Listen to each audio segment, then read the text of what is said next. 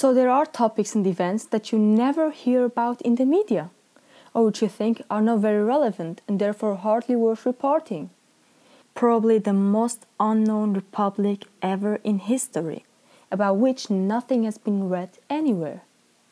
Maybe also because it has never been internationally accepted. Whether this actually led to the founding of a state is hotly disputed. The Republic of Ararat. When did it happen and how important was this step for Kurdish history?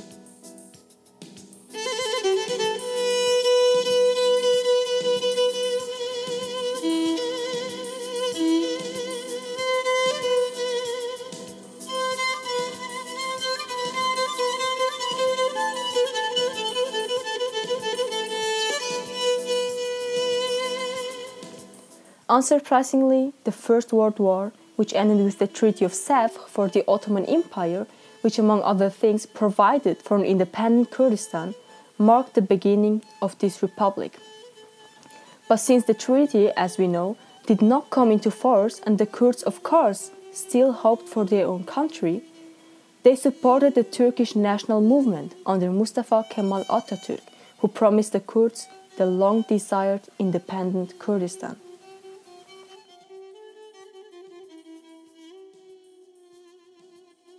When also the Treaty of Lausanne was signed in 1923 and the Turkish President Atatürk completely agreed that the Kurds should not get autonomy, this caused a great turmoil among the Kurds because then they realized that they were being lied to and exploited again.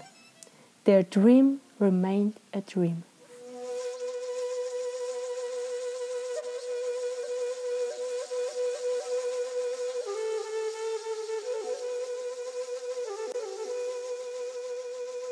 This led to several uprisings on the side of the disappointed Kurds. These uprisings are known today as Ararat uprisings among individual Kurds. The name comes from the fact that the uprisings took place in the Ararat area. Mount Ararat, also called Great Ararat, is a dormant stratovolcano in the Kurdish town of Agri, near the borders to Armenia, Iran, and an Azerbaijani town. Thus, under the leadership of Kurdish patriots and Islamic scholars, the great frustration was expressed. They wanted to fight the Turkish Republic at all costs. After the defeat of the Sheikh Said uprising, the area of the Ararat had become the center of the Kurds, as most of the fighters and followers of Sheikh Said had retreated there. There were a total of three official uprisings which were historically recorded. The first uprising, which took place on May 16, 1926, was caused by the clash of Turkish troops and Kurdish tribal groups. The 28th Gendarmerie Regiment was brutally beaten and withdrew reluctantly. A little later, the Third Army started an operation on June 16th on Ararat, but it only resulted in a few gunfights because the Kurds had already withdrawn behind the Iranian border by advance warning. In general, it's important to know that the insurgencies were mainly led by Kurds and Armenians. Nevertheless, several Kurdish tribes from Iran took part in them.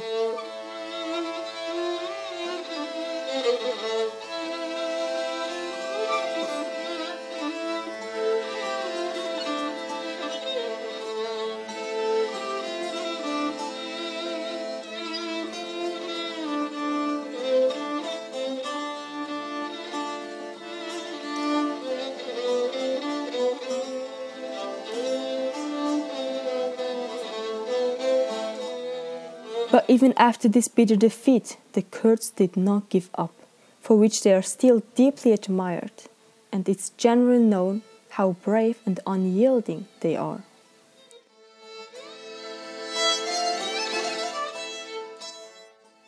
About one year later, the Kurds were back on the streets. On September 10, 1927, it started after the Third Army of the Turks moved many units to this area the main target at the beginning, the Ararat. But the Turks got information that some Kurdish Ashirats, which in English means a tribe, wanted to make their way to the Iranian border. suddenly their plan changed. They renewed their target on September 15th. At the border, it came to loss Ridge and fatal skirmishes between the two peoples. Nobody wanted to concede. But then, suddenly, it became too much. Due to the high number of casualties, the Turkish army finally retreated.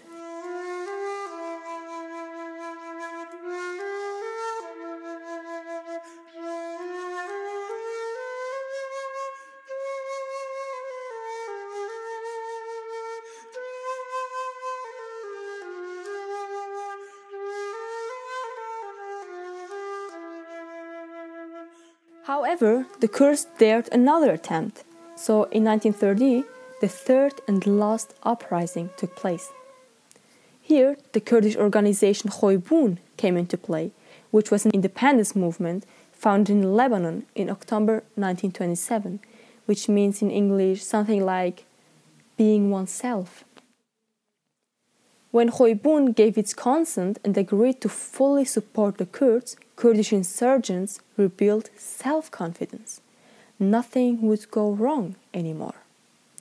Khoybun also sent the former Ottoman officer Ihsan Nuri Pasha, who was of Kurdish descent and became famous for his support of the Kurdish national movement after the First World War.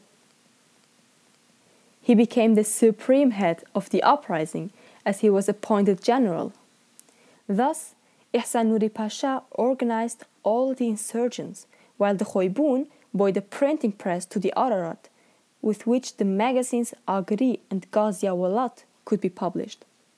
Also, a paper entitled Agri Agir was published.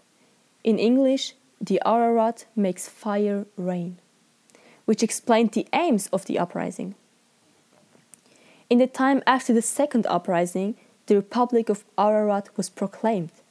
Ihsan Nuri Pasha renamed the village on Ararat, which was called Turkmen, to Kurdava and declared it the capital of the Republic. This was another attempt by the Kurds to gain independence, but it failed again. The Kurdish fighter and politician Ibrahim Haski was appointed head of state and government of this republic. Turkey, of course, vehemently resisted this secession of the Kurds which is why the Turkish cabinet planned a military action for June 1930 under the leadership of Saleh Pasha. But due to the weather and lack of preparation, the plan was postponed until September 1930. Then, on September 4th, the bloody fights began. Once again, the Turks and Kurds managed to wage a merciless war. But this time, the Kurdish insurgents lost. It came even more bitterly for them they could not retreat to Iran because Turkey and Iran had reached an agreement that the borders would remain closed. The aim, of course, was not to let a single Kurd escape alive. Many insurgents were captured or killed. However, Ihsan Nuri Pasha managed to escape to Iran and thus to safety.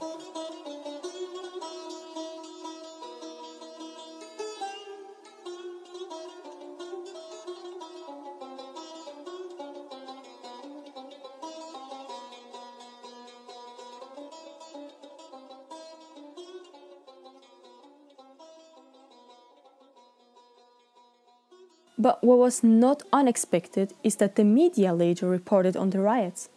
But now, the only newspaper allowed at that time was Cumhuriyet, in English Republic, a Turkish newspaper which is Kemalist nationalist and therefore presented the news only from one point of view. But since there were no other newspapers, this was the only source of news that the people in Turkey owned it was clear for which party the newspaper pleaded. So, for the time, racist and inflammatory terms were commonly used. These Kurds, though more talented than the Indians of America, are bloodthirsty and barbaric.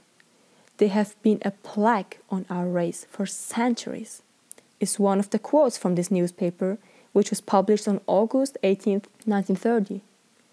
The breed is given a particularly high status here. The Kurds are also called barbarians, although the whole course of events shows that this is not the case and that the others have also treated the Kurds in a barbaric way, which of course wasn't allowed to be mentioned there.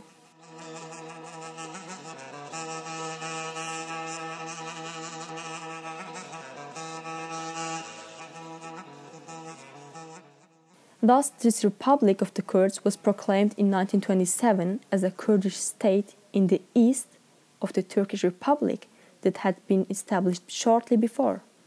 Since 1931, however, the area has been under Turkish control.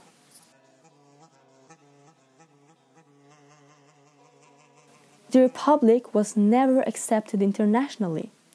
But not only this aspect is controversial, but also an initially very formal one. It is not certain which flag this republic owned. There are two flags to choose from, of which one is not sure which one should now represent the final flag of this republic. So, one flag is red at the top, white in the middle, and green at the bottom. And in the middle of these colors is a big sun, where the sun's rays are once straight and once waved similar to today's flag of Kurdistan. The other variant of the flag reverses the background colors and has green as the top color.